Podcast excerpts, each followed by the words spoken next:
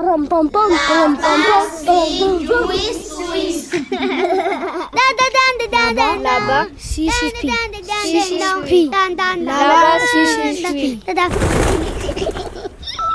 Moi, je respecte les gens qui sont contre l'Europe. Et je vote non à la Constitution. Il faut voter non. Campagne officielle du parti radical modéré de l'extrême centre. Gérard Jean-Jean, partisan du non. Les routes de France encombrées par l'exode de populations affolées par la perte de leurs repères, le retour à l'ancien franc, la reconstitution de la ligne Maginot, le turc en première langue dès l'école maternelle, c'est bien cela que vous voulez? Non, bien sûr. Alors votez non le 29 mai. Gaston Bourmou, partisan du oui. Les routes de France et d'Europe saturées par les cris de joie de 25 populations solidaires, un nouvel élan pour l'euro, la fin des conflits et du chômage, les pâquerettes, les coquelicots, du kebab à volonté. Est-ce bien cela que vous souhaitez? Oui, bien sûr. Alors votez oui le 29 mai. C'était la campagne officielle du Parti radical modéré de l'extrême centre. Frédéric Damien. Salut Daniel. Monsieur Jospin, si le oui l'emporte dimanche soir, est-ce qu'on va mettre la politique de l'UMP et celle du PS dans un checker pour faire une politique européenne? Ben Pourquoi pas Parce qu'après tout, c'est un petit peu ce qu'on a fait depuis pas mal d'années pour faire une politique intérieure française. Et puis surtout, je voulais vous demander, si le non l'emporte dimanche soir, est-ce que vous vous retirez de la vie politique? Voter O-U-I au traité constitutionnel, c'est voter O-G-M par la même occasion. Salut à tous. Si le oui euh, l'emporte, c'est non, tout simplement non. Mais on ne peut pas dire oui. Et c'est sans discussion. C'est comme ça. Docteur Bolkenstein, Oui, Igor. je vous apporte le cerveau de Robert Schumann, maître.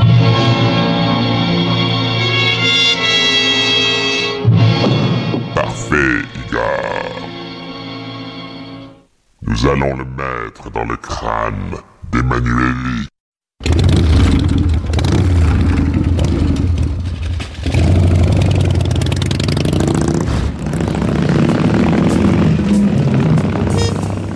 Salut, c'est Daniel Mermel, ah bah si j'y suis, avec François Ruffin et Frédéric Lordon. Flight number two, arriving from. Juste à côté de Ramouzy, euh, où se trouve la maison euh, de Monsieur Bolkestein. Je suis passé devant la route, il y a une entreprise de transport euh, qui s'appelle le TLW. C'est du transport exceptionnel chez nous. Donc ça va du véhicule euh, deux essieux sur BC jusqu'à des plateaux télescopiques de 40 mètres de long. D'accord. Et alors comment, comment ça se passe économiquement pour l'instant euh, dans cette... Certaines sociétés de transport vont chercher des chauffeurs en- dans les pays de l'Est à des prix. euh, par exemple, j'ai un article aujourd'hui dans l'officiel où euh, un cabinet conseil euh, en Pologne vous propose des conducteurs à 210 euros par mois. Euh, comment s'appelle le journal euh? L'officiel des transporteurs. Hein, L'officiel des transporteurs ou un- un- dans les offres de service, un cabinet polonais vous propose euh, de créer une filiale ou de travailler, euh, je ne sais trop comment pour le moment, euh, avec des conducteurs des pays de l'Est, chimiques 210 euros par mois. Et après, qu'est-ce qu'ils disent Ils disent l'impôt sur les sociétés est de 19%. Là, voilà, l'impôt sur les sociétés est de 19%. Et ils nous proposent des services complets en français, avec cabinet de conseil juridique, conseil en fiscalité, comptabilité, service de notaire, pour créer une filiale en Pologne. Le SMIC est de 210 euros par mois, là, proposé. Vous, Ça euh, vous a frappé, le- ça vous a frappé ce, ce reportage de François Ruffin dans cette entreprise de transport du nord de la France où ce patron euh, nous a euh, euh, montré comment effectivement des entreprises polonaises euh, font des font ventes et effectivement les moutons noirs grondent.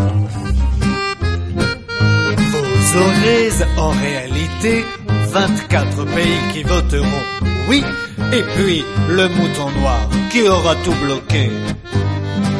C'était une fois dans le pays, parmi les champs et les prairies.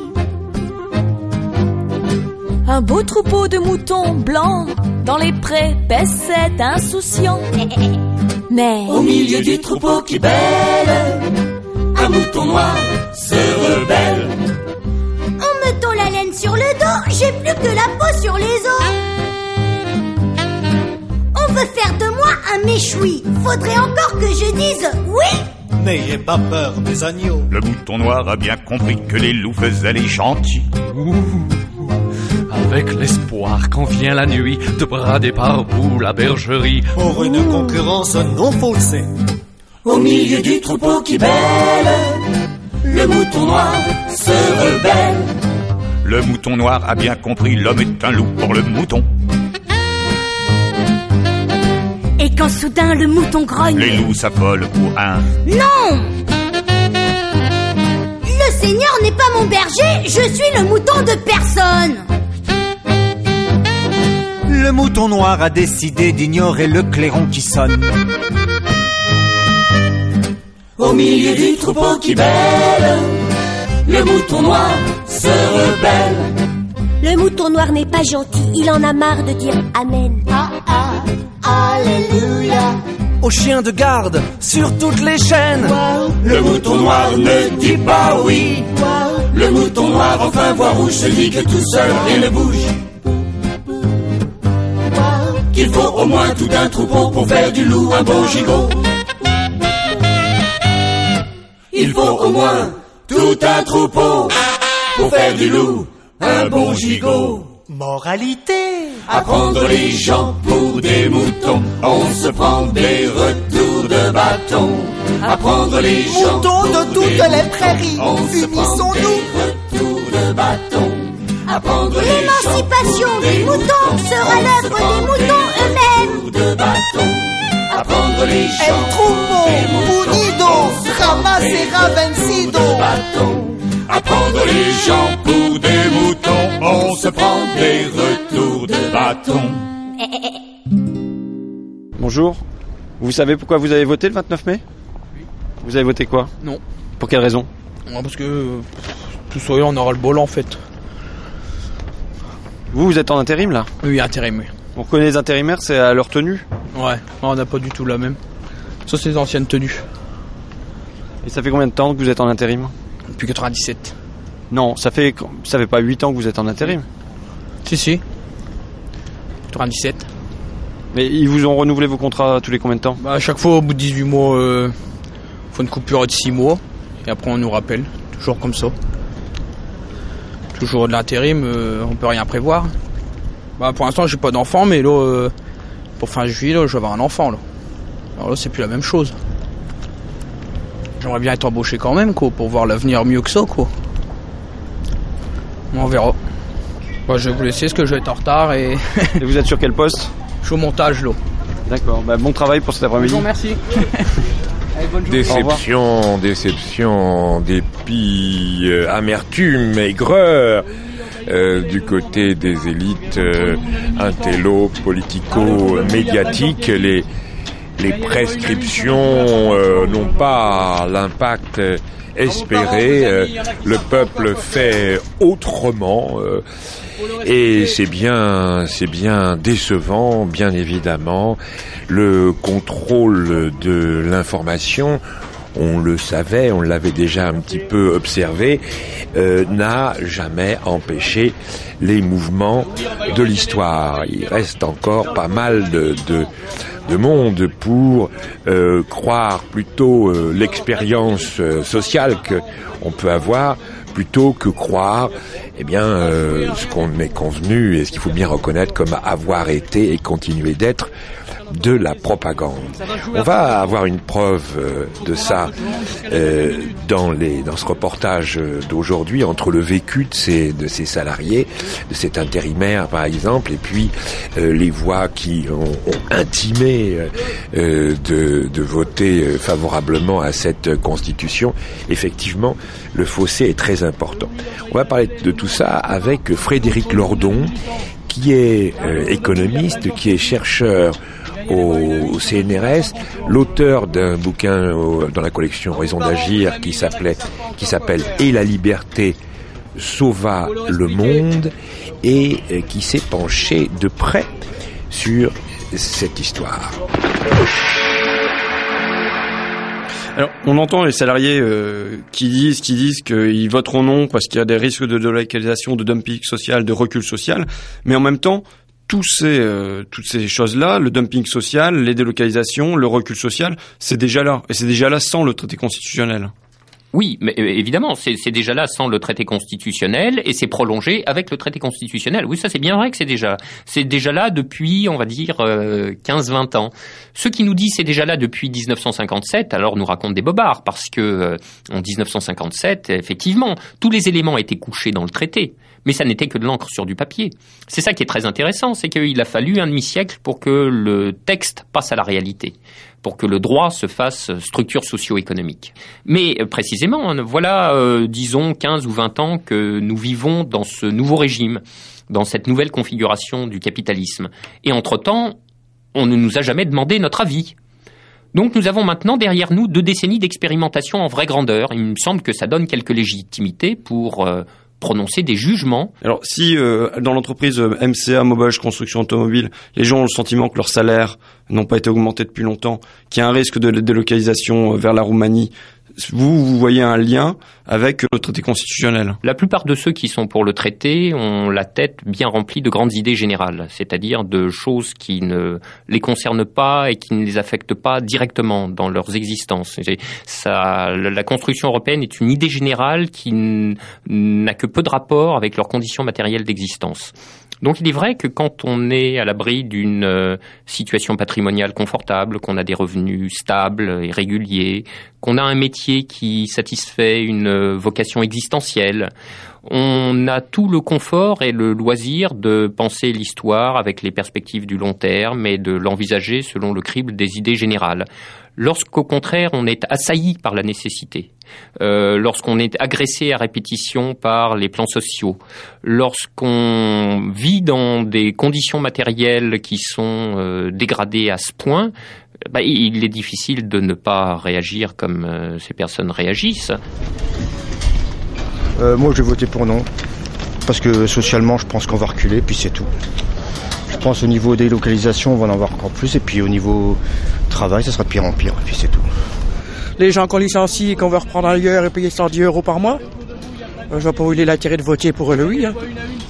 La Constitution, elle est juste bien, c'est pour la paix.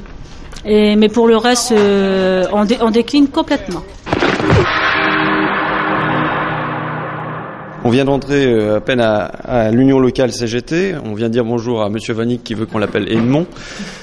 Et, euh, et tout de suite, vous, vous me tournez un papier. C'est quoi? C'est un fax qui vient de Roumanie. Un salarié de Gemont, de Gemont, petite entreprise à Gemont, une filiale d'une société roumaine, qui vend des, des WC chimiques. Et ce gars-là a été licencié par fax de Roumanie. Sans procédure française, euh, sans rien. Nous vous invitons à suspendre votre présence au travail. C'est- C'est-à-dire, euh, il travaillait pour une société roumaine. Oui. C'est euh, une société française, filiale d'une société roumaine, à Gemont, près de la frontière belge. Et ce gars-là est licencié avec un fax de Bucarest, où on lui dit nous vous invitons à suspendre votre présence au travail. Alors pas d'attestation acédique, euh, rien. Ça fait deux mois qu'il n'est pas payé. On passe au prud'homme cet après-midi. Cet après-midi Ah ben, il faudrait peut-être que j'y aille. Ce serait peut-être pas mal, ça, non? Non, c'est en conciliation. hein. Donc c'est fermé, oui. Ouais, Mais il veut pas, il veut pas témoigner, le gars? Je crois qu'il m'a dit qu'il est d'accord, oui. Il est d'accord pour témoigner Oui, je vais l'appeler. Non, ça veut dire quoi? Non, oui. Et si je dis oui, tout le monde avait dit non. Oui. C'est pas parce que le nom était dans les sondages. Si. C'est pas le paradis si vous votez oui. Non, non. Mais si vous votez non. Alors, euh, porté par la rumeur et par le débat, François Ruffin se rend au tribunal pour avoir quand même, au prud'homme, pour avoir euh, quelques informations sur cette euh, histoire tout à fait stupéfiante et qui ne peut être que tout à fait marginale, une, bavure dont il ne faudrait sans doute pas faire un exemple. Des précisions, une enquête. Donc là, on se trouve dans le couloir du, du palais de justice, du tribunal des prud'hommes euh, de Maubeuge. Et là-bas, en costume noir, c'est le directeur italien de la société roumaine. Je suis journaliste pour euh, France Inter, une radio nationale. Non, mais, non, il parle pas, non, non, il parle, euh, Non, mais l'avocate, elle est là. No, no, no, non c'entra niente, ne parlo pas francese. Et vous souhaitez pas expliquer pourquoi vous vous licenciez par fax Français, ne parle pas français. Vous êtes l'employeur de la personne là-bas Vous demandez euh, maître je, je je suis journaliste pour France Inter en fait et cherche un peu à m'informer sur cette affaire. Ah, Voilà. ça s'ils le veulent. Pardon S'ils le veulent. Vous êtes l'avocate euh Oui, oui, non, mais je vais pas parler si monsieur, ces messieurs veulent pas le parler. Hein, d'accord, ils veulent les pas gars, d'accord. Ah oui, oui. oui. Hein Ils veulent pas que vous parliez alors Mais non, j'ai pas l'impression. C'est nouveau. Qu'est-ce qui est nouveau Votre démarche. Mais c'est c'est parce que c'est pas courant non plus qu'il y ait un salarié qui soit licencié par oui, fax. oui, non, mais c'est- c'est pas la peine d'alerter toute l'opinion publique. Non, mais je m'informe, c'est tout. Tout cas, vous avez une belle cravate. Non, c'est vrai. C'est vrai, c'est une cravate de, de bon goût. Ouais, c'est très chic. C'est le vêtement italien, je pense. Chaussures italiennes peut-être aussi. Comment êtes-vous là d'abord? Bah, Comment ça à- se fait que vous êtes dans les murs du Conseil des prud'hommes? S'il n'y a pas une interdiction à être ici. Bah, euh, le minimum quand on a de la correction, c'est de prévenir. Mais je savais pas. C'est suis- d'alerter les gens Je et suis- pas arriver comme ça, tout va ou vient. Je vais vous expliquer, madame. Simplement, je me trouvais à MCA. Il y avait là-bas Mhm. des syndicalistes qui Ah dit. bah qui m'ont voilà, on dit- fait de la politique, oui. Oui, c'est vrai que je, je fais parfois de la politique, mais c'est pas encore complètement interdit, vous Eh savez. ben, on travaille sur des éléments fondés et pas sur des éléments qui sont faux. Si vous Et m'expliquez. ça, je m'insurge contre ça. Mais si vous- D'accord? Mais si vous m'expliquez posément, je vous assure que je suis à même de comprendre euh, quels éléments sont vrais et quels éléments sont faux et de me faire ma propre idée. Vous savez, c'est Mhm. la, c'est la base du métier de journaliste. Oui, oui, non, mais je sais que vous avez un devoir d'information, mais je ne peux pas divulguer si monsieur ne le souhaite pas. Il y a un dossier qui est quand même assez flagrant d'une manière dont, dont se construit l'Europe, si vous voulez. Au revoir. Ah, c'est pas facile, hein euh, Pas facile, pas facile, pas facile du tout. Et ça aurait été ça quand même le charme de cette euh, campagne référendaire, c'est que l'on découvre que depuis des années, euh, cette Europe euh, se fait dans la plus complète opacité. Il faut dire qu'on s'en était pas beaucoup au fond préoccupé jusque-là, mais, mais on s'est rattrapé. Les Français et les Françaises se sont rattrapés. Et aussi euh, Frédéric Lordon, euh, spécialiste, économiste, chercheur au CNRS, qui lui quand même euh, s'intéresse à ces questions depuis longtemps. Parce que finalement, la directive Bolkestein, c'est un dysfonctionnement, c'est une aberration, c'est une anomalie, comme ça a été déclaré, ou ça s'inscrit dans une, dans une certaine mode de construction dans le fonctionnement de l'Union européenne. La directive Bolkestein n'est pas autre chose que le déploiement conséquent et pour ainsi dire mécanique d'un principe général de déréglementation qui est présent à la construction européenne depuis le début, depuis 1957, mais dont la réalisation a été extrêmement progressive, euh, est entraînée maintenant par une dynamique presque irrésistible, notamment depuis euh, deux décennies environ.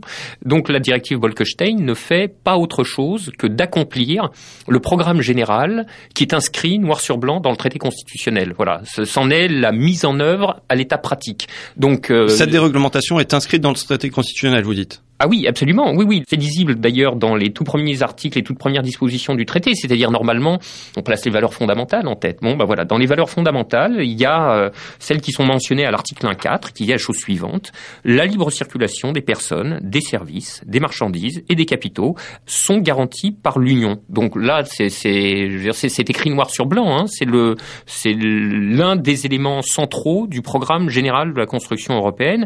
Et c'est tellement central d'ailleurs que c'est même répété dans le préambule de la Charte des droits fondamentaux.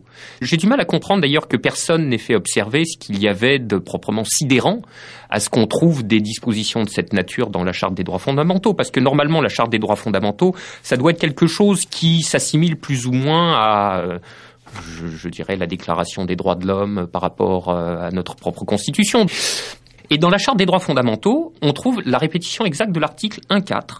Je lis, l'Union cherche à promouvoir un développement équilibré et durable et assure la libre circulation des personnes, des services, des marchandises et des capitaux, ainsi que la liberté d'établissement. Et moi, je trouve que le fait qu'on puisse lire ce genre de propos dans un texte supposé être d'une élévation euh, propre à un préambule d'une charte des droits fondamentaux, c'est quelque chose de proprement ahurissant. Et je dirais même que ça a un petit caractère d'obscénité. C'est, mais c'est à l'image de l'époque qu'on vit. On, vit des temps obscènes, des temps dans lesquels on peut afficher et tenir publiquement pour valeur absolument fondamentale la libre circulation des capitaux, par exemple. Avec les pays tiers. Donc ça veut dire également avec euh, la Chine, avec les États-Unis, avec euh, les Bahamas. Oui, absolument. Le, non seulement liberté parfaite de circulation des capitaux à l'intérieur, mais entre l'Union et son extérieur, donc y compris vers ces pays que vous venez de citer et dont on voit bien quel usage on peut en faire en matière de déplacement des capitaux. Voter non, ça veut dire quoi? Non. Oui. Non. Et si je dis oui, tout le monde avait dit non. Oui. C'est pas parce que le non montait dans les sondages. Si. C'est pas le paradis si vous votez oui. Non, non. Mais si vous votez non, ils ont voté non partout, tout le temps. On va leur dire ah ben non, on est Non, excusez-moi. Non, non, non, non. Si tout le monde avait voté non. Oh oui. Et non pas du tout. Mais non. Je veux dire, le monde est libéral. Oui. L'Europe est, est libérale. Oui. Et la France est en train de devenir, de faire une crise d'antilibéralisme primaire. Oui. Il faut dire non à une constitution trop libérale. Oui. Nous avons dit non. Euh, du côté des élites euh, intello, politico-médiatiques, les, les prescriptions euh, n'ont pas l'impact espéré. Le peuple fait autrement. et c'est bien décevant, bien évidemment.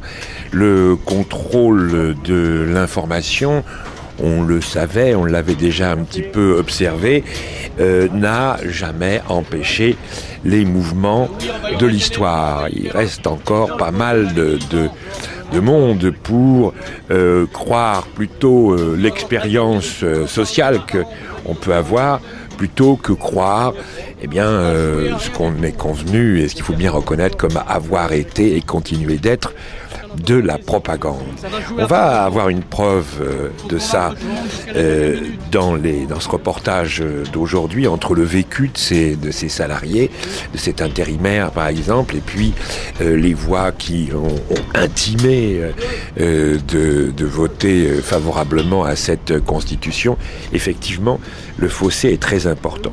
On va parler de tout ça avec Frédéric Lordon, qui est économiste, qui est chercheur au, CNRS, l'auteur d'un bouquin dans la collection Raison d'agir qui s'appelait s'appelle Et la liberté sauva le monde et euh, qui s'est penché de près sur cette histoire.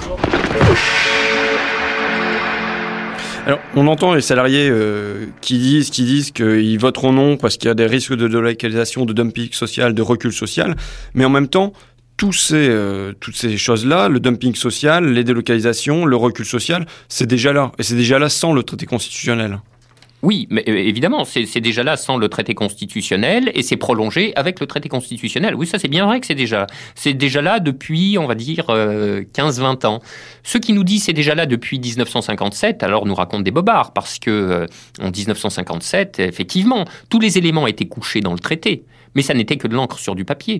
C'est ça qui est très intéressant, c'est qu'il a fallu un demi-siècle pour que le texte passe à la réalité pour que le droit se fasse structure socio-économique. Mais euh, précisément, hein, voilà, euh, disons, 15 ou 20 ans que nous vivons dans ce nouveau régime, dans cette nouvelle configuration du capitalisme. Et entre-temps, on ne nous a jamais demandé notre avis.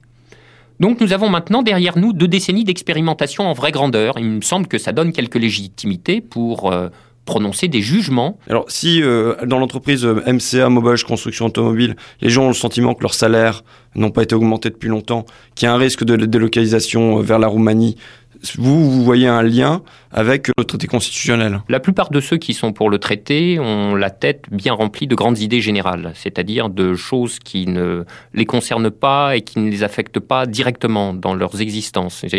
La construction européenne est une idée générale qui n'a que peu de rapport avec leurs conditions matérielles d'existence. Donc il est vrai que quand on est à l'abri d'une euh, situation patrimoniale confortable, qu'on a des revenus stables et réguliers, qu'on a un métier qui satisfait une euh, vocation existentielle, on a tout le confort et le loisir de penser l'histoire avec les perspectives du long terme et de l'envisager selon le crible des idées générales. Lorsqu'au contraire on est assailli par la nécessité, euh, lorsqu'on est agressé à répétition par les plans sociaux, lorsqu'on vit dans des conditions matérielles qui sont euh, dégradées à ce point, bah, il est difficile de ne pas réagir comme euh, ces personnes réagissent. Moi, je vais voter pour non. Parce que socialement, je pense qu'on va reculer, puis c'est tout. Je pense au niveau des localisations, on va en avoir encore plus. Et puis au niveau travail, ça sera de pire en pire, et puis c'est tout. Les gens qu'on licencie et qu'on veut reprendre ailleurs et payer 110 euros par mois, euh, je vois pas où il est l'intérêt de voter pour le oui. hein. La Constitution, les juste bien, c'est pour la paix. Et, mais pour le reste, euh, on, dé- on décline complètement. On vient d'entrer euh, à peine à, à l'union locale CGT. On vient dire bonjour à Monsieur Vanik qui veut qu'on l'appelle Edmond. Et, euh, et tout de suite, vous, vous me tournez un papier, c'est quoi? C'est un fax qui vient de Roumanie. Un salarié de Gemont, de Gemont, petite entreprise à Gemont, une filiale d'une société roumaine, qui vend des, des WC chimiques. Et ce gars-là a été licencié par fax de Roumanie. Sans procédure française, euh, sans rien. Nous vous invitons à suspendre votre présence au travail. C'est- C'est-à-dire, euh, il travaillait pour une société roumaine? Oui. C'est euh, c'est une société française, filiale d'une société roumaine, à Gemont, près de la frontière belge. Et ce gars-là est licencié avec un fax de Bucarest, où on lui dit nous vous invitons à suspendre votre présence au travail. Alors pas d'attestation acédique, euh, rien. Ça fait deux mois qu'il n'est pas payé. On passe au prud'homme cet après-midi. Cet après-midi Ah ben, il faudrait peut-être que j'y aille, ça serait peut-être pas mal ça, non? Non, c'est en conciliation. hein. Donc c'est fermé. Ouais, Mais il veut pas, il veut pas témoigner, le gars? Je crois qu'il m'a dit qu'il est d'accord, oui. Il est d'accord pour témoigner Oui, je vais l'appeler. Voter non, ça veut dire quoi? Non, oui. Et si je dis oui, tout le monde avait dit non. Oui. C'est pas parce que le non montait dans les sondages. Si. C'est pas le paradis si vous votez oui. Non, non. Mais si vous votez non. Alors, euh, porté par la rumeur et par le débat, François Ruffin se rend au tribunal pour avoir quand même, au prud'homme, pour avoir euh, quelques informations sur cette euh, histoire tout à fait stupéfiante et qui ne peut être que tout à fait marginale, une, bavure dont il ne faudrait sans doute pas faire un exemple. Des précisions, une enquête. Donc là, on se trouve dans le couloir du, du palais de justice, du tribunal des prud'hommes euh, de Maubeuge. Et là-bas, en costume noir, c'est le directeur italien de la société roumaine. Je suis journaliste pour euh, France Inter, une radio nationale. Non, mais, non, il parle pas- Non, non, il parle... euh, Non, mais l'avocat, il est là. No, no, no, non c'entra niente, ne parlo pas francese. Et vous ne souhaitez pas expliquer pourquoi vous vous licenciez par fax Français, ne parle pas français. Vous êtes l'employeur de la personne là-bas? Vous demandez euh, maître. Euh, je, je suis jour- Non, non. je suis journaliste pour France Inter en fait et je cherche un peu à m'informer sur cette affaire. Ah, Voilà. ça s'ils le veulent. Pardon? S'ils le veulent. Vous êtes l'avocate Oui, oui, non, mais je vais pas parler si monsieur, mais ces messieurs veulent pas le parler. Hein, d'accord, gars, que- d'accord. Ah oui, oui, oui. Hein Ils veulent pas que vous parliez alors Mais non, j'ai pas l'impression. C'est- nouveau. Qu'est-ce qui est nouveau Votre démarche. Mais c'est parce que c'est pas courant non plus qu'il y ait un salarié qui soit licencié par oui, fax. oui, non, mais c'est- c'est pas la peine d'alerter toute l'opinion publique. Non, mais je m'informe, c'est tout. En tout cas, vous avez une belle cravate. Non, c'est vrai. C'est vrai, c'est une cravate de, de bon goût. Ouais, c'est très chic. C'est le vêtement italien, je pense. Chaussures italiennes peut-être aussi. Comment êtes-vous là d'abord Bah, Comment ça à- se fait que vous êtes dans les murs du Conseil des prud'hommes Mais S'il n'y a pas une interdiction à être ici. bah, euh, Le minimum, quand on a de la correction, c'est de prévenir, Mais je savais pas. c'est suis- d'alerter les gens, Je et suis- pas arriver comme ça, tout va ou vient. Je vais vous expliquer, madame. Simplement, je me trouvais à MCA. Il y avait là-bas Mhm. des syndicalistes qui m'a dit. Ah bah m'ont voilà, on fait de la politique, oui. Oui, c'est vrai que je, je fais parfois de la politique, mais c'est pas encore complètement interdit, vous Eh savez. bien, on travaille sur des éléments fondés et pas sur des éléments Mais- qui sont faux. Si vous Et m'expliquez. ça, je m'insurge contre ça. D'accord? Mais si vous m'expliquez posément, je vous assure que je suis à même de comprendre euh, quels éléments sont vrais et quels éléments sont faux et de me faire ma propre idée. Vous savez, c'est Mhm. la, la base du métier de journaliste. Oui, oui, non, mais je sais que vous avez un devoir d'information, mais je ne peux pas divulguer si monsieur ne le souhaite pas. Il y a un dossier qui est quand même assez flagrant d'une manière dont, dont se construit l'Europe, si vous voulez. Au revoir. Ah, c'est pas facile, hein euh, Pas facile, pas facile, pas facile du tout. Et ça aurait été ça quand même le charme de cette euh, campagne référendaire, c'est que l'on découvre que depuis des années, euh, cette Europe euh, se fait dans la plus complète opacité. Il faut dire qu'on s'en était pas beaucoup, au fond, préoccupé jusque-là, mais, mais on s'est rattrapé, les Français. Et les Français se sont rattrapés. Et aussi euh, Frédéric Lordon, euh, spécialiste, économiste, chercheur au CNRS, qui lui quand même euh, s'intéresse à ces questions depuis longtemps. Que finalement la directive Bolkestein, c'est un dysfonctionnement, c'est une aberration, c'est une anomalie, comme ça a été déclaré, ou ça s'inscrit dans une, dans une certaine mode de construction, dans le fonctionnement de l'Union européenne? La directive Bolkestein n'est pas autre chose que le déploiement conséquent et pour ainsi dire mécanique d'un principe général de déréglementation qui est présent dans la construction européenne depuis le début, depuis 1957, mais dont la réalisation a été extrêmement progressive, euh, est entraînée maintenant par une dynamique presque irrésistible, notamment depuis euh, deux décennies environ. Donc la directive Bolkestein ne fait pas autre chose que d'accomplir le programme général qui est inscrit noir sur blanc dans le traité constitutionnel. Voilà, c'en est la mise en œuvre à l'état pratique. Donc euh, cette déréglementation est inscrite dans le traité constitutionnel, vous dites? Ah oui, absolument. Oui, oui. C'est lisible d'ailleurs dans les tout premiers articles, les toutes premières dispositions du traité. C'est-à-dire, normalement, on place les valeurs fondamentales en tête. Bon, bah voilà. Dans les valeurs fondamentales, il y a euh, celles qui sont mentionnées à l'article 1.4, qui est la chose suivante. La libre circulation des personnes, des services, des marchandises et des capitaux sont garanties par l'Union. Donc là, c'est, écrit noir sur blanc. Hein. C'est l'un des éléments centraux du programme général de la construction européenne. Et c'est tellement central d'ailleurs que c'est même répété dans le préambule de la Charte des droits fondamentaux. J'ai du mal à comprendre d'ailleurs que personne n'ait fait observer ce qu'il y avait de proprement sidérant à ce qu'on trouve des dispositions de cette nature dans la Charte des droits fondamentaux. Parce que normalement, la Charte des droits fondamentaux, ça doit être quelque chose qui s'assimile plus ou moins à... Euh, je, dirais la déclaration des droits de l'homme par rapport euh, à notre propre constitution. Et dans la Charte des droits fondamentaux, on trouve la répétition exacte de l'article 1.4 je lis, l'Union cherche à promouvoir un développement équilibré et durable et assure la libre circulation des personnes, des services, des marchandises et des capitaux, ainsi que la liberté d'établissement. Et moi, je trouve que le fait qu'on puisse lire ce genre de propos dans un texte supposé être d'une élévation euh, propre à un préambule d'une charte des droits fondamentaux, c'est quelque chose de, c'est quelque chose de proprement ahurissant. Et je dirais même que c'est un petit caractère d'obscénité. Mais c'est à l'image de l'époque qu'on vit.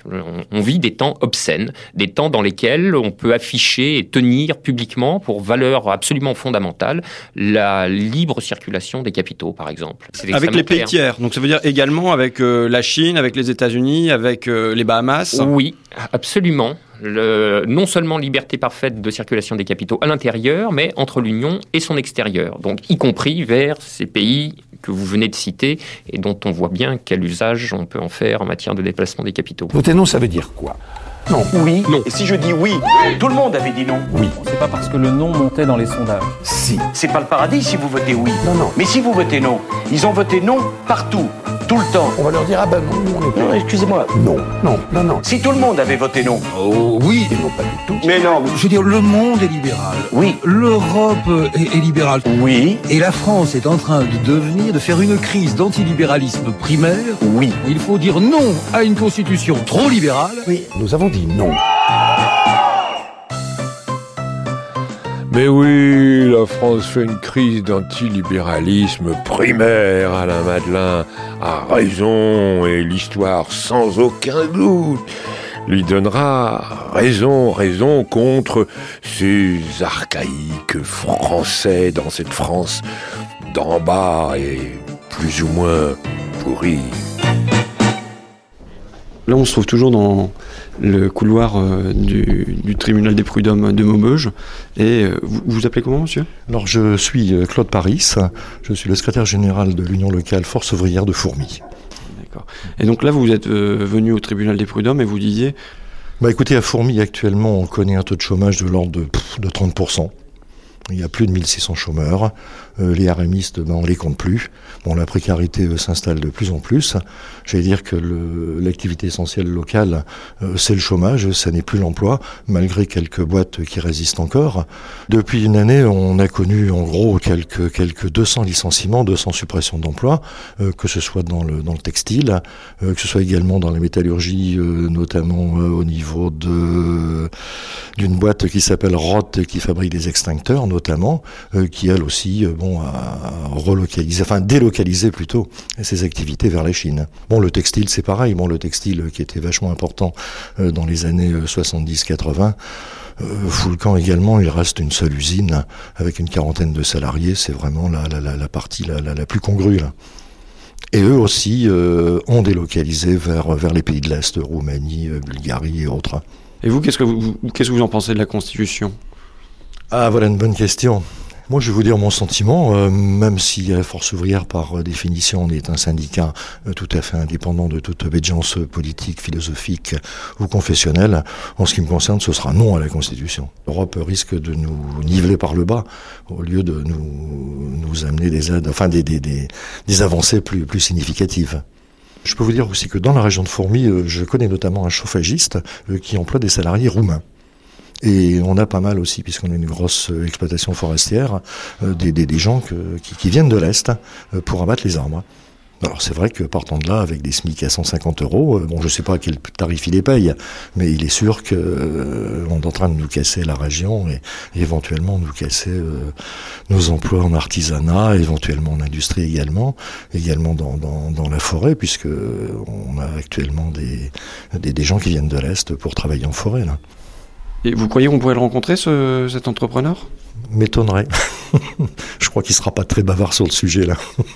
D'accord, mais je pourrais toujours essayer, à la limite. Ouais, vous pouvez essayer, ouais. Allô? Oui, bonjour. Je suis l'assistante de Monsieur Fritz Paul Kolstein. Je ne sais pas si ce nom vous dit quelque chose. Non. C'est un ancien commissaire européen qui habite près de, près de chez vous. Oui, ah oui, oui, j'ai vu des articles dans les journaux. Oui. Moi. Puis il aura un petit service à demander à Monsieur Verger. Bah, c'est mon mari. D'accord. Bah, je vous le passe. Merci beaucoup. Fritz? Fritz, c'est pour la plomberie, j'ai le plombier au téléphone. Allô? Allô? Oui, allô, oui, bonjour. Bonjour, c'est Monsieur Bogolsen à Pareil. Enchanté. Euh, euh, vous savez que j'ai une, une, maison pas très loin dans le coin de Ramouzy Non, je savais pas. Euh, en fait, j'ai une maison dans le coin de Maubeuge. J'avais fait une déclaration un petit peu maladroite, euh, déclarant que j'avais du mal à trouver, si vous voulez, un plombier, un électricien, un chauffagiste. J'avais déclaré ça sur France 2 et ça avait mis un peu tout l'Avenois un, un peu en, en, alerte, si vous oui, voulez. Oui, quoi. oui, Alors, j'ai appris par, euh, par un ami de Ramouzy oui, que vous, vous auriez embauché d'ores et déjà de la main-d'œuvre euh, roumaine. Ben, c'est ça. Il y en a trois qui arrivent là à 13h05 au train. Là. Ils arrivent à 13h05 au train. Ouais, c'est pas la première mission, hein, euh, c'est la troisième fois qu'ils viennent. Ils sont là depuis le mois d'août l'année dernière. Et comment vous, vous, avez fait, si vous voulez? Moi, je cherche un peu à, à donner cette impulsion à l'Europe. Comment alors vous allez recruter là-bas? Ben, si vous voulez, ça, ça par contre, je préférais qu'on se rencontre un peu, qu'on puisse en discuter euh, par téléphone comme ça. Je, je, je préférais qu'on se rencontre, si ça vous dérange pas. Il n'y a pas de problème. Euh, de toute façon, c'est pour cette raison qu'un peu que je vous appelle, parce que oui. bon, c'est pour euh, ma maison de Ramouzy. D'accord. si vous voulez, bon, je vous explique la situation très concrètement. J'ai ma fille qui va venir cet été avec ses petits enfants. Moi, dans ma maison de Ramouzy, j'ai, si vous voulez, un petit ballon d'eau chaude. Et j'aurais voulu mettre un gros ballon d'eau chaude. D'accord. Alors, je ne sais pas si ça, vos salariés euh, roumains sauraient le faire. Ben moi, si vous voulez, j'ai en, en, salarié roumain, je n'ai pas de, je n'ai pas de, de, plombier. Moi, les, les, roumains que j'ai, c'est des gens qui, qui font de, du gros œuvre, c'est-à-dire qui, qui, qui, qui, aident en couverture et qui, qui travaillent beaucoup en, en maçonnerie. Et Mais, par, par, exemple, pour faire une descente de garage, ce serait possible alors là? Voilà, voilà. De la descente. Bah, j'ai une, je- j'avais un projet, si vous voulez, de faire une petite descente de garage, de mettre un appentis. On appelle ça comme ça, je crois, en français, un appentis. Alors, si vous voulez, moi, ce que j'aurais voulu, vous savez, suite à mes déclarations, j'étais un peu mis en cause. J'aurais voulu faire un, un petit événement médiatique autour de ça. Vous comprenez? Oui, oui, oui, J'aurais voulu, bon, bah, avoir peut-être vous, hein, si vous voulez, euh, un entrepreneur courageux qui va donner du travail euh, à des gens, pas seulement à des Français. Vous comprenez? Oui, oui. euh, avoir peut-être un, un Roumain et puis moi, peut-être ma fille, et qu'on soit tous les quatre sur une photo. Puis, bon, comme j'ai eu des contacts un peu avec toute la presse, on pourrait peut-être faire ça dans Paris Match. Ah oui. Oui, je sais, je sais pas trop quoi penser de ça, si ça risque de me faire du tort ou du bien. Je, si, si vous voulez, on, est, on s'est un petit peu mitigé parce qu'on est quand même dans une région qui est euh, euh, assez sinistrée. On a une, on a beaucoup de main d'œuvre disponible mais qui n'est pas qualifiée. Euh, on a beaucoup de gens qui ont été tellement assistés aujourd'hui, on a fait tellement de social avec eux qu'ils ont plus vraiment envie de travailler, ils ont plus vraiment envie de s'investir, alors que justement des gens comme les Roumains, des gens qui sont très courageux, qui n'ont pas spécialement un haut niveau d'études, mais qui sont qui percutent bien quand on, essaie de leur apprendre. Et euh, aujourd'hui, c'est une très bonne main d'œuvre pour moi, oui. Mais mais médiatiquement, je, je pense que je vais me faire beaucoup de tort avec ça. Mais vous êtes autorisé à employer cette main-d'œuvre roumaine? Bien sûr. Mais alors, vous les employez au tarif français, vous? Euh, c'est un petit peu délicat. Si vous voulez, au départ, j'ai essayé de partir sur de la main d'œuvre polonaise avec le consulat et on n'a pas vraiment évolué vite. Euh, mais là, si vous voulez, en fait, ils, rentrent dans le cadre d'une formation, c'est-à-dire que c'est des stagiaires, en fait. Ils n'ont pas pas le droit d'être plus de trois mois sur le territoire français. Euh, puisque euh, on, on a le droit que trois mois à partir du moment où c'est des étrangers sur le territoire, ils sont appris, ils sont clandestins, donc pile à trois mois, faut qu'ils repartent. Et euh, c'est des gens qui viennent renforcer un petit peu les équipes. Donc, ils restent trois mois en France, ils repartent en, En France, Roumanie et reviennent en France, alors, par exemple. Voilà, c'est ça. Mhm. D'accord. Et Alors ils ça... trois mois, ils repartent quelques semaines. Là, vous voyez, la dernière fois qu'ils sont partis, c'était au mois de mars, là seulement qu'ils reviennent. Ah, d'accord. Le temps de refaire tous les papiers et compagnie, que le consulat, de, de voir tout ça. D'accord. Euh, alors, est-ce que au niveau des tarifs, euh, ce fonctionnement vous permet d'avoir, disons, des... Bon, parce que l'objectif, si vous voulez, c'est d'avoir des tarifs quand même compétitifs. Euh, on a aujourd'hui du, per- du personnel qui coûte beaucoup moins cher, forcément. Je vais pas vous dire le contraire. Donc, ça permet d'être quand même beaucoup plus compétitif au niveau de l'Europe pour vous. Noyé dans la masse, si vous voulez, aujourd'hui, un bon maçon, ça se paye quand même euh, entre 10 et 15 euros de l'heure. Euh, aujourd'hui, euh, aujourd'hui, c'est des gens qui font 54 heures par semaine au lieu de 35. Et c'est des gens qui, qui nous coûtent beaucoup, beaucoup, beaucoup moins cher. Mais noyé dans, dans, dans toute l'équipe, si vous voulez, ça, me ça me laisse la possibilité d'avoir des prix beaucoup plus compétitifs, oui. D'accord, je comprends bien. Et alors, pour travailler 54 heures à la place de 35, parce que cette loi sur les 35 heures, il n'y a qu'en France qu'on peut voir des choses Bien comme sûr. ça. hein. Bien Ça, sûr. Comment Un frein au développement, c'est un frein. Aujourd'hui, euh, aujourd'hui avec avec le- l'Europe, je, je, je, je comprends pas qu'on puisse qu'on puisse encore maintenir les 35 heures. C'est- complètement, euh, c'est pas possible. Moi, je crois qu'effectivement, vous voyez, 54 heures, bah, moi, je passe largement 54 heures dans mon, dans mon bureau. Je peut-être pas, peut-être je travaille 60, 70 heures par semaine. 54 heures, ça me paraît quand même beaucoup plus raisonnable. Bah oui, puis je veux dire même à la rigueur, on, laisserait la possibilité aux gens d'avoir envie de travailler. Moi, je leur ai interdit de faire des heures supplémentaires. C'est-à-dire qu'ils mettent en route à 8 heures, ils finissent à 4h30 les Français, et puis les Roumains, bah, ils continuent les travaux. Hein. Moi, si demain on arrivait à avoir un coût horaire très faible, je vais avoir une activité inimaginable. Si demain je vais vous voir, je dis monsieur, aujourd'hui plutôt que de travailler à 200 francs de l'heure, je suis capable de vous travailler à 100 francs de l'heure. Mais forcément que je vais générer beaucoup de travail, puisque je vais être hyper compétitif, et, que- et, et tout- et tous les projets que vous avez, bah, vous allez les ressortir au grand jour, parce que et on va relancer l'économie. Bien sûr. Mais, mais, mais là aujourd'hui, le, le français aujourd'hui, euh, et, et je veux dire un petit peu bricoleur, et tout ce qui est technique, aujourd'hui dans le chauffage, les gens vont chez le Romain chercher une chaudière, et tout ce qui est technique, tout ce qui est prise de garantie, ils appellent un chauffagiste en disant aujourd'hui, est-ce que vous voulez bien faire une conformité? C'est-à-dire que ces gens-là dans l'Avenois, bon, ils sont un peu feignants pour ce qui est du travail. Faut, bon, vous me permettez, vous me passez Oui. les mots. Hein. Bon, Bien sûr, non, ils sont un peu feignants vrai, hein. du côté du travail, mais quand même, ils savent aller chez euh, Vola Magasin, là, c'est Brico Dépôt, je crois. Ils savent, ça, aller, oui, chez- oui, ils savent aller chez Brico Dépôt et poser eux-mêmes leur. euh, euh, à la limite, ils sont, ils sont bricoleurs, quoi. La France, c'est un pays de bricoleurs. Ils savent que bricoler, quoi. Bon, alors, comment ça se fait que vous avez arrivé à faire travailler ces Roumains 54 heures? Parce que moi, je, je bénéficie de la loi roumaine. C'est-à-dire que moi, ils font partie, c'est pas des, des, des, des comment des employés de chez moi, c'est euh, des gens euh, qui euh, restent sur les, les normes roumaines. Et moi, je ne fais que d'être un maître de stage, si on veut. Ah d'accord, je comprends mieux. Bon écoutez, je propose que je vous recontacte, vous y réfléchissez à ma proposition médiatique. Si vous voulez, on pourrait poser à, trois ou quatre ensemble dans Paris Match, quoi. Et je vous recontacte donc ultérieurement pour à la fois ces travaux. Bien, bon, allez, au plaisir. Au revoir. Voter non, ça veut dire quoi? Non, oui. Non. Et si je dis oui, Tout le monde avait dit non. Oui. C'est pas parce que le non montait dans les sondages. Si. C'est pas le paradis si vous votez oui. Non, non. Mais si vous votez non, ils ont voté non partout, tout le temps. On va leur dire, ah ben non, nous on est pas. Non, excusez-moi. Non, non, non, non. Si tout le monde avait voté non. Oh oui. Et non pas du tout. Alors, euh, que penser, que dire de ce petit, de cette petite conversation téléphonique Les réactions de Frédéric Lordon, interrogé par un certain François Ruffin.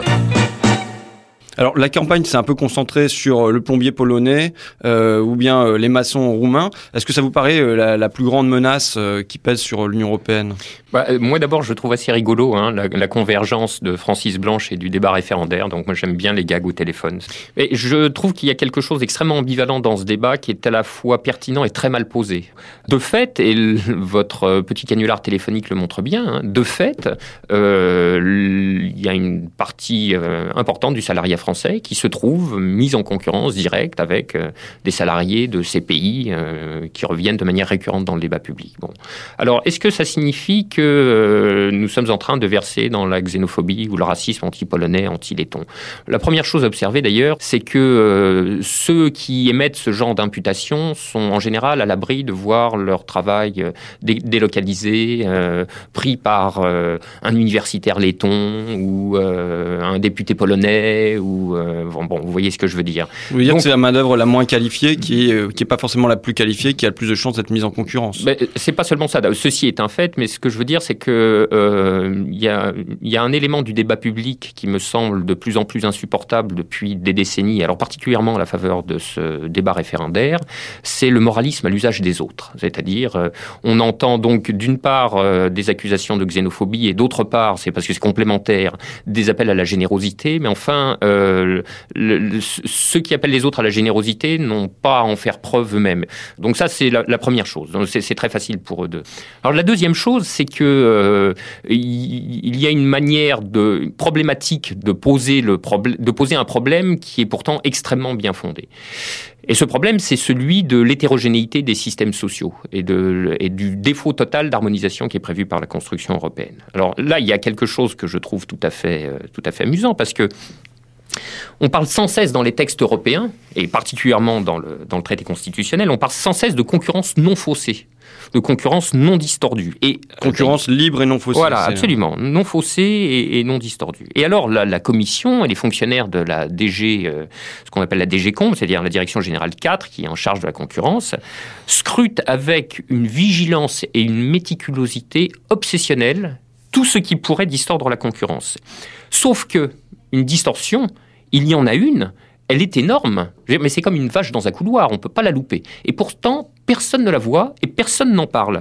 C'est la distorsion par les normes sociales. Et alors ça, c'est quand même un problème tout à fait extraordinaire parce que euh, il y a un degré d'hétérogénéité dans les structures sociales, dans les systèmes socioproductifs, dans les conditions sociales de production, Alors ça, c'est les différences de salaire minimum, de, couverture sociale, de retraite, euh, d'assurance maladie, ces choses-là? Oui, c'est exactement de ça qu'il s'agit. Et alors ceci, per- personne n'en parle. Donc il faut s'interroger là-dessus. Et il faut s'interroger sur les raisons pour lesquelles ce qui est euh, visible, mais comme une grosse mouche bleue au milieu d'une tasse de lait, demeure pourtant inaperçu et inaudible dans le débat public. Or, le problème fondamental, c'est que cette constitution exclut formellement toute harmonisation. Il n'y a rien de prévu en matière d'harmonisation sociale dans le traité constitutionnel. Ah, c'est- c'est pas qu'il n'y a rien de prévu, c'est qu'il est prévu le contraire. Il y a l'article 3210 qui prohibe euh, explicitement cette harmonisation. Il suffit de le lire. hein. La loi ou loi cadre européenne peut établir des mesures à l'exclusion de toute harmonisation des dispositions législatives et réglementaires des États membres. Fin de citation. Donc là, les choses sont, euh, sont tout à Donc, fait il est, claires. il est prohibé d'harmoniser, quoi, en fin de compte. Il est prohibé d'harmoniser et évidemment cette interdiction entraîne des conséquences euh, qui sont extrêmement lourdes parce que euh, la seule solution qui vous reste, c'est d'aligner l'ensemble de vos formes institutionnelles sur le modèle cohérent, je mets cohérent entre guillemets, mais je dis qu'il est cohérent parce que c'est une cohérence tout de même, sur le modèle cohérent d'un capitalisme anglo-saxon de marché entièrement libéralisé. Voilà. Une fois qu'on a dit ça, en fait, on a la réponse à la deuxième question que je posais tout à l'heure. Comment, comment il est possible de ne pas voir ce qui crève les yeux, c'est-à-dire cette distorsion de concurrence par les structures sociales Et ce qui va en résulter. Donc, C'est-à-dire le nivellement par le bas, le dumping social. quoi. Absolument. Si l'harmonisation sociale ne se fait pas par le haut, et c'est le cas puisqu'elle est interdite par l'article 210, alors elle se fera par le bas. Eh bien, ceci, on ne veut pas le voir et on ne veut pas le dire, mais parce que c'est précisément le but de la manœuvre. Alors, on pourrait me dire, mais que là, j'ai la paranoïa en roue libre. Euh, vous dites que l'objectif, finalement, de ce traité constitutionnel, c'est justement ce nivellement par le bas. Absolument. L'objectif de la construction de l'Europe, c'est de niveler les systèmes sociaux par le bas. Oui, je le dis, et j'en trouve l'indice, pour ne pas dire la preuve, dans l'une des dispositions de l'article 209 de la partie 3, qui est la chose suivante. Le fonctionnement du marché intérieur favorisera l'harmonisation des systèmes sociaux. Donc ça, c'est très clair. hein. Si on a une harmonisation des systèmes sociaux pilotée par le marché, comme l'indique l'article 3909, au lieu d'être pilotée par des dispositions législatives et réglementaires, comme l'interdit l'article 3210, alors cette harmonisation se fera dans le sens du modèle de capitalisme anglo-saxon libéralisé, ce qu'on appelle par le bas. Il ne faut pas voter oui. C'est non. Oui. Oui. Oui Non. Voter non, ça veut dire quoi?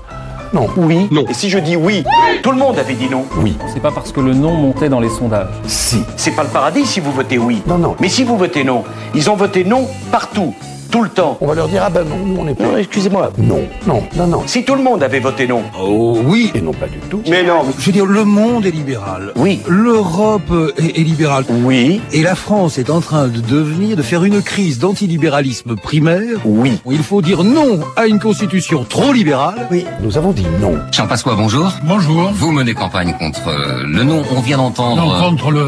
Pour le non. Contre- Pour le non, oui. Vous avez dit contre le non. Je vous ai dit ça? Oui. L'Europe, Oui. c'est le oui, le non, Oui. car. euh, non. Non, excusez-moi. Mais oui. Oui. Pour le non. Non, non, mais Oui. Oui, cent fois oui. ou non. Oui. Le oui. Et le non. Euh, non. Si le non l'emporte. Oui. Oui. Oui ou non? Du oui, du non. Non, non. Son nom, du oui. Et du reste. Si on votait non, Oui.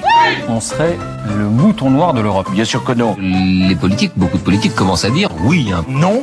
Oui, mais on ne peut pas dire oui. Non, surtout pas. Il y a Oui. Qui balance vers le non. Oui. Jacques Chirac d'abord. Est-ce que vous le considérez comme le chef du non? Du, oui. Faire autrement.